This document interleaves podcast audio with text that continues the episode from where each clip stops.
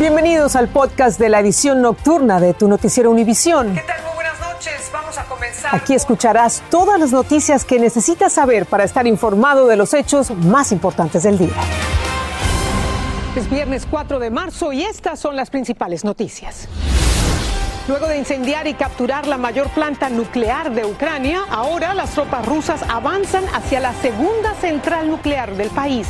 Así lo anunció la embajadora estadounidense ante la ONU. Siguen bombardeando y sometiendo más ciudades con un alto saldo de muerte y devastación. Tras duras críticas por pedir la eliminación de Vladimir Putin, el senador republicano Lindsey Graham dice ahora que el presidente ruso debe ir a la cárcel que alguien en Rusia elimine a este tipo, escribió en Twitter.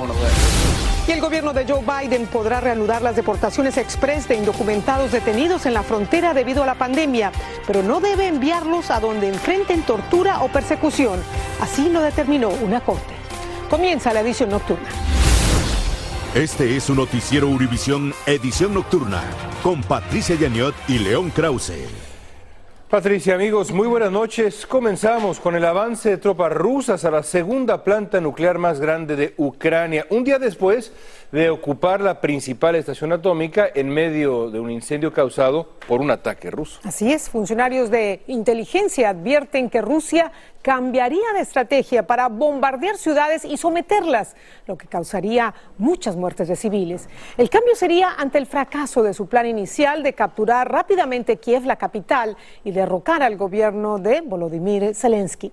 Pasamos en vivo a Leópolis con Roger Persiva y él nos habla de este comienzo del décimo día de la invasión a Ucrania.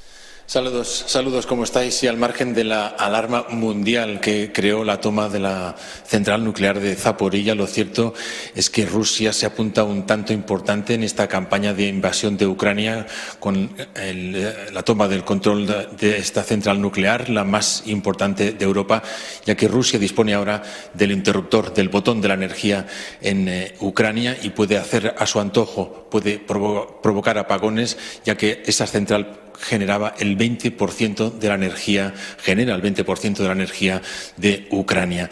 Todo esto se produce mientras parece que se reactiva la marcha hacia la capital, hacia Kiev, por el norte, con esa caravana de 60 kilómetros de longitud, esa caravana militar que se detectó ya el pasado 28 de febrero y que ha avanzado con mucha lentitud debido, entre otras cosas, a los ataques de la resistencia ucraniana y también a problemas logísticos.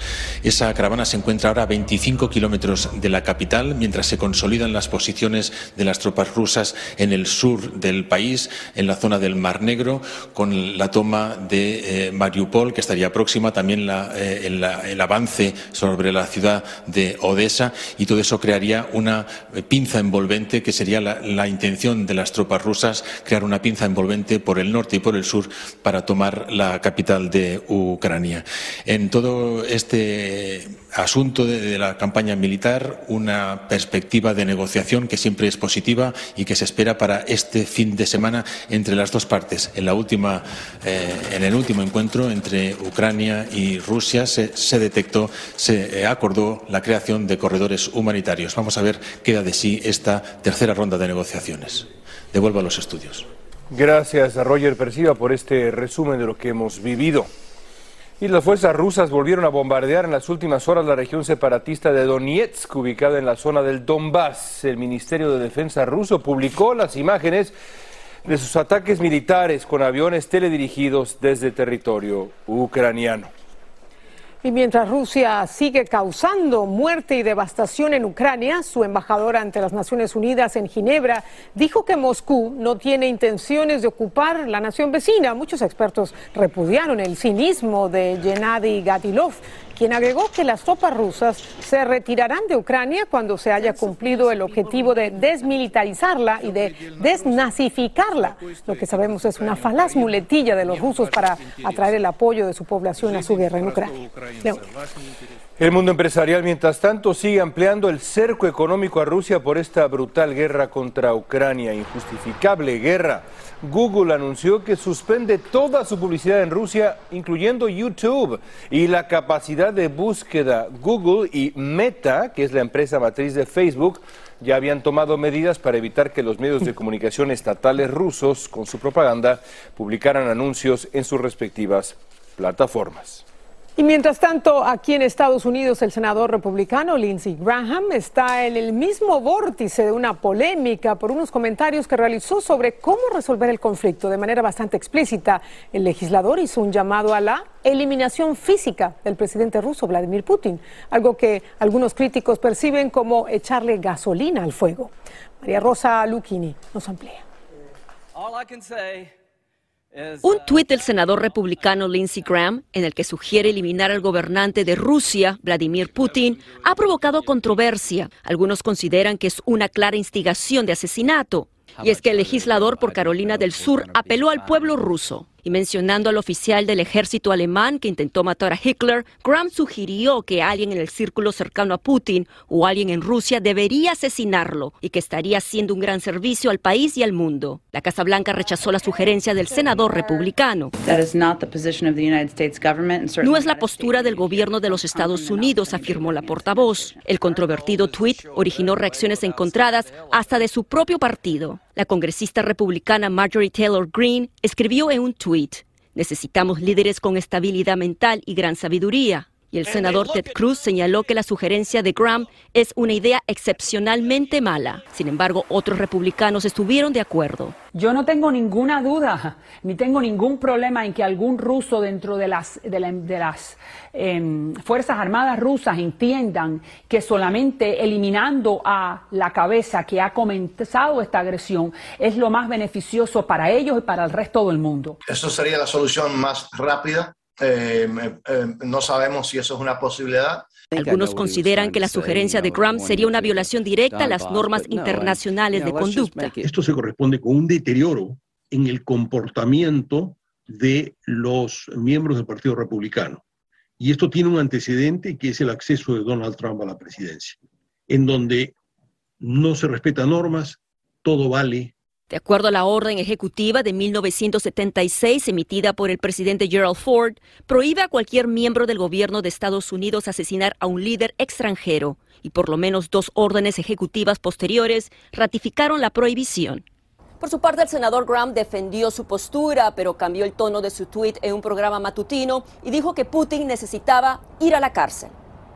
Desde Washington, María Rosa Lucchini, Univision. Y vamos a cambiar de tema ahora. Vamos con una pequeña victoria legal para la política migratoria del gobierno de Biden. Una corte de apelaciones determinó que se puede seguir deportando indocumentados detenidos en la frontera bajo la llamada regla 42 por emergencia sanitaria de la pandemia, pero pero se hará con ciertas condiciones que podrían ayudar a proteger a quien sufra ese proceso de deportación. Dulce Castellanos tiene la explicación para ustedes. Una Corte Federal de Apelaciones dictaminó hoy que el título 42 puede continuar, medida que autoriza la expulsión inmediata de las familias que solicitan asilo en la frontera por motivos de salud pública por el riesgo de transmisión de COVID-19. Sin embargo, se ordenó que sean enviados a lugares donde no corran peligro de ser perseguidos o torturados. Sería cualquier país de donde están huyendo los migrantes, pero no se da una definición muy clara o si el gobierno de Estados Unidos va a buscar otra forma de implementar esas deportaciones express, mandando a personas a otros países de los cuales no son. El título 42 fue reimplementado durante el gobierno del presidente Trump y ha continuado en efecto bajo la presidencia de Biden. El gobierno de Biden excluía a los niños migrantes no acompañados, pero bajo el nuevo dictamen, esos menores ya no estarán excluidos de la política. Pero están solamente limitando a las personas que vienen en familia. Si una persona viene sola, un adulto, entonces esas personas sí van a ser ah, deportadas o las van a sacar inmediatamente ah, bajo el título 42. Desde su implementación en marzo 2020, más de un millón de migrantes han sido expulsados. El pretexto de usar la pandemia para expulsar a migrantes es algo que no solamente no es justo, pero no cabe dentro de los reglamentos de la ley. Defensores de los migrantes dicen que bajo este dictamen los inmigrantes podrán presentar sus motivos para solicitar el asilo antes de ser rechazados automáticamente. Se especula que el caso sea apelado y presentado ante la Corte Suprema. En Los Ángeles, Dulce Castellanos, Univisión.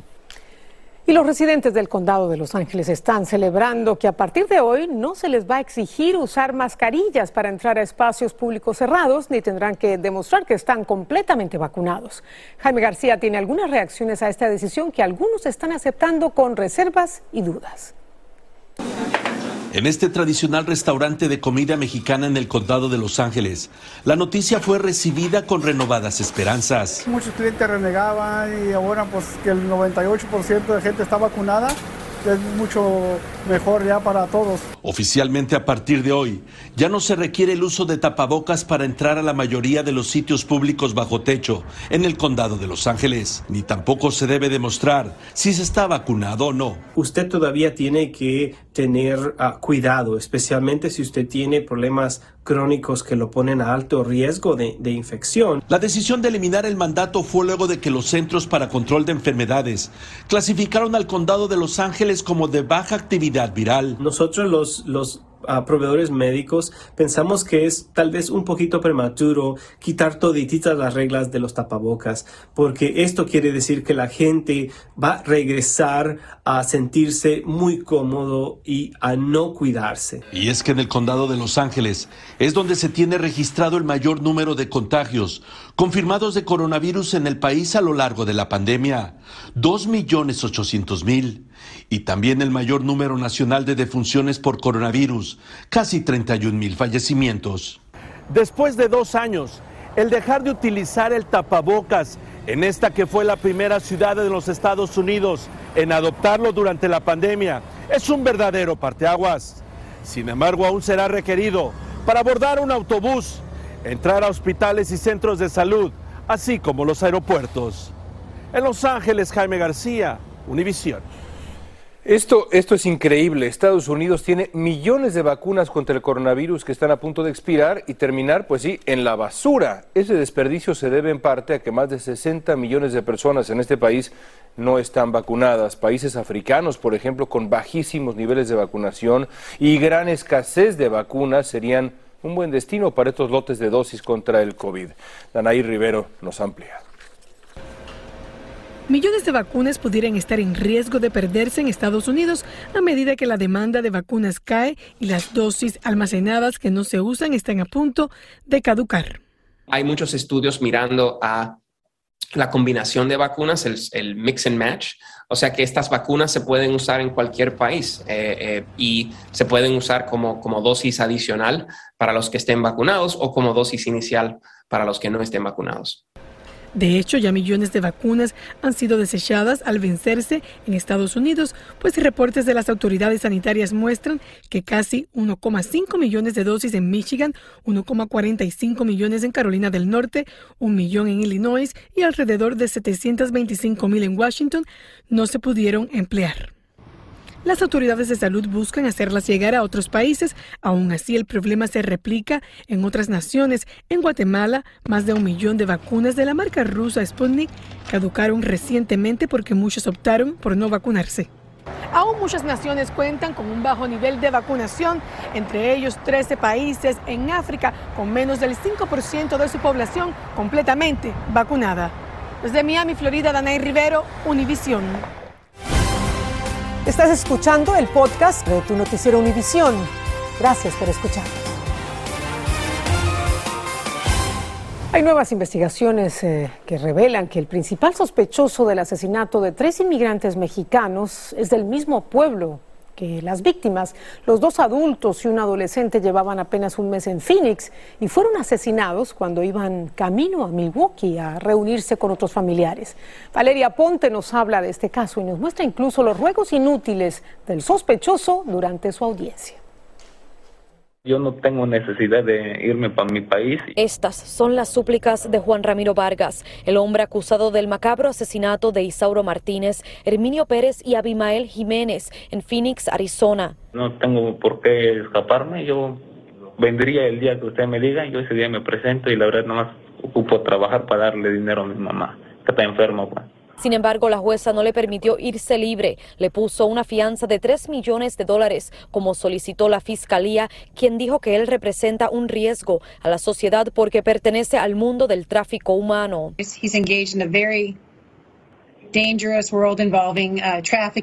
El primo de Abimael nos cuenta que conocen al acusado porque era de su pueblo. Varios conocemos a esa persona. Por eso nosotros nos quedamos más enojados. Los documentos de la corte revelan que los oaxaqueños fueron baleados mortalmente. Uno tenía un trauma en la cabeza, probablemente causado por un golpe con un objeto antes de recibir el disparo. También tenía un moretón en su muñeca izquierda, como si lo hubiesen atado. Los documentos de la corte también señalan que uno de los oxisos temía por su vida. Así él le confesó a su novia y ella se lo dijo a las autoridades, agregando que por eso él le proveyó los nombres, los números de teléfono y la dirección de dos posibles responsables. Como hemos reportado hasta el momento, solo una persona ha sido arrestada en conexión a estos homicidios. En Phoenix, Arizona, Valeria Aponte, Univisión. Vamos a la pausa al volver. Protestas en Bolivia contra la invasión rusa a Ucrania y la indiferencia del gobierno boliviano. Y condenan en Argentina a un obispo amigo del Papa Francisco por abusos sexuales a menores. Ya regresamos. Estás escuchando el podcast de tu noticiero Univisión. Gracias por escucharnos. Y vean esto, los bolivianos salieron a las calles para protestar contra la invasión rusa a Ucrania y condenar la postura indiferente de su gobierno en este conflicto con banderas y pancartas ucranianas. Tanto bolivianos como ciudadanos ucranianos residentes allá marcharon frente a la embajada rusa en La Paz. A este gobierno decirle que su posición de no juzgar a los rusos por la invasión a Ucrania están fomentando y están apañando las masacres que se están llevando a cabo en, esa, en ese país libre. Esta semana las Naciones Unidas eh, votó una resolución de condena a la invasión rusa en Ucrania que exige el cese de la ofensiva militar. Bolivia estuvo entre los 35 países que decidieron abstenerse de votar la resolución junto con Cuba y Nicaragua.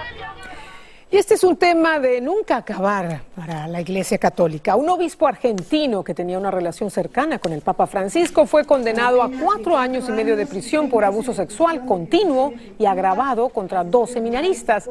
Un tribunal también ordenó la detención inmediata de Gustavo Sancheta, quien cometió los abusos entre 2013 y 2017, cuando era el obispo de Orán, en la provincia de Salta. La sentencia de Sancheta supone un fuerte golpe para el Papa Francisco por su amistad con él. Y queremos invitarlos este fin de semana. Hay un partidazo en el sábado futbolero de la Liga MX. Cruz Azul, el mejor equipo del mundo entero contra Puebla, en vivo por Univisión. Y tu DN, no se lo pierda. Así termina el episodio de hoy de Tu Noticiero Univisión. Gracias por escucharnos.